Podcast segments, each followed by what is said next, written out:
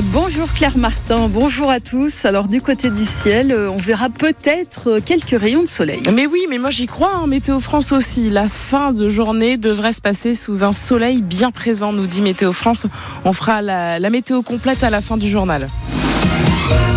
Stéphanie, le bâtiment est en crise. Oui, les permis de construire deux maisons individuelles ont baissé de près de 28% en un an en Mayenne. Christophe Marchand, le président de la Fédération française du bâtiment, était l'invité du 6-9 ce matin. Il y a plusieurs effets de conjoncture et de loi qui ont provoqué cette situation. Les taux d'intérêt qui sont devenus particulièrement élevés. Donc difficile d'avoir euh, un crédit. Immobilier. Difficile d'avoir un crédit avec des conditions bancaires qui se sont resserrées. Et le coût du bâtiment aussi a subi l'inflation. Donc tout ça fait des montages beaucoup plus compliqués qu'avant.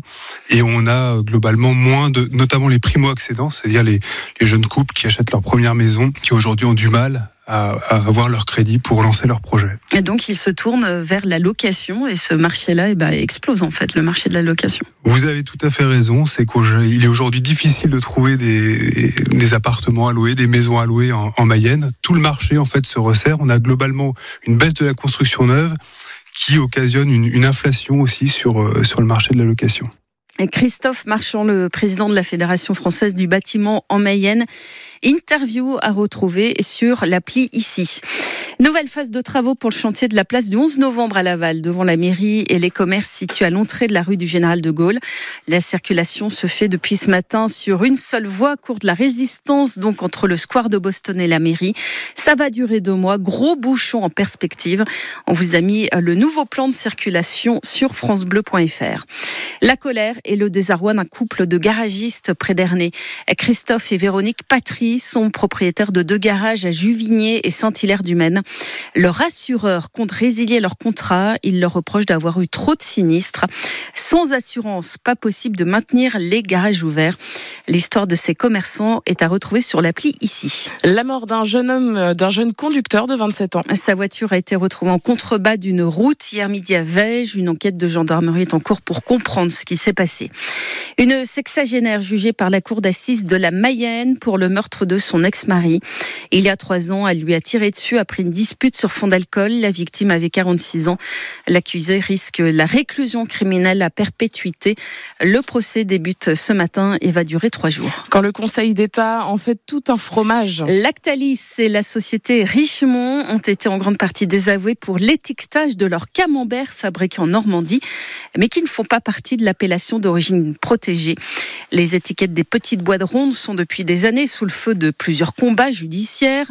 Les petits producteurs locaux veulent conserver la qualité de leurs produits et les industriels, dont le géant mayennais Lactalis, euh, est en proie à obtenir une image de marque plus prestigieuse. Résultat, le consommateur est perdu parmi tous ces revirements d'appellation, Lenny. Les différents termes et sigles jouent des coudes pour se faire une place sur la petite boîte du camembert. La première, l'appellation d'origine protégée, c'est celle qui permet aux fabricants d'écrire camembert de Normandie sur la boîte. Pour l'obtenir, les conditions sont multiples. Le fromage doit être moulé à la louche, fabriqué au lait cru de vache en majorité de race normande et tout le processus de fabrication doit avoir lieu en Normandie. Autre appellation plus stricte, les camemberts dit fermier. Il n'y a que quatre producteurs dans la région. Les fromages doivent être produits par l'exploitant avec du lait issu de son propre élevage. Enfin, la dernière appellation, c'est le label bio. Et ce label n'a rien à voir avec la qualité du lait qui peut être cru ou pasteurisé dans tous les cas issus de l'agriculture biologique. Toutes ces appellations peuvent coexister sur un seul et même fromage ou bien ne pas être mentionnées du tout. Le camembert hein, qui conserve sa place de deuxième fromage le plus aimé par les Français derrière l'emmental avec 45 000 tonnes consommées en 2022. Il pourrait y avoir du changement en tête de la Ligue 2. Auxerre peut rafler la tête du classement. Les Bourguignons reçoivent Bordeaux ce soir à 20h45. Le Stade Lavallois est toujours quatrième après son nul samedi 0 partout à Saint-Etienne. Les tangos peuvent nourrir hein, des regrets. Ils ont eu pas mal d'occasions. On verra ça avec l'entraîneur adjoint Francis de Persin qui est ce soir dans 100% Stade Lavallois. Rendez-vous à 18h05.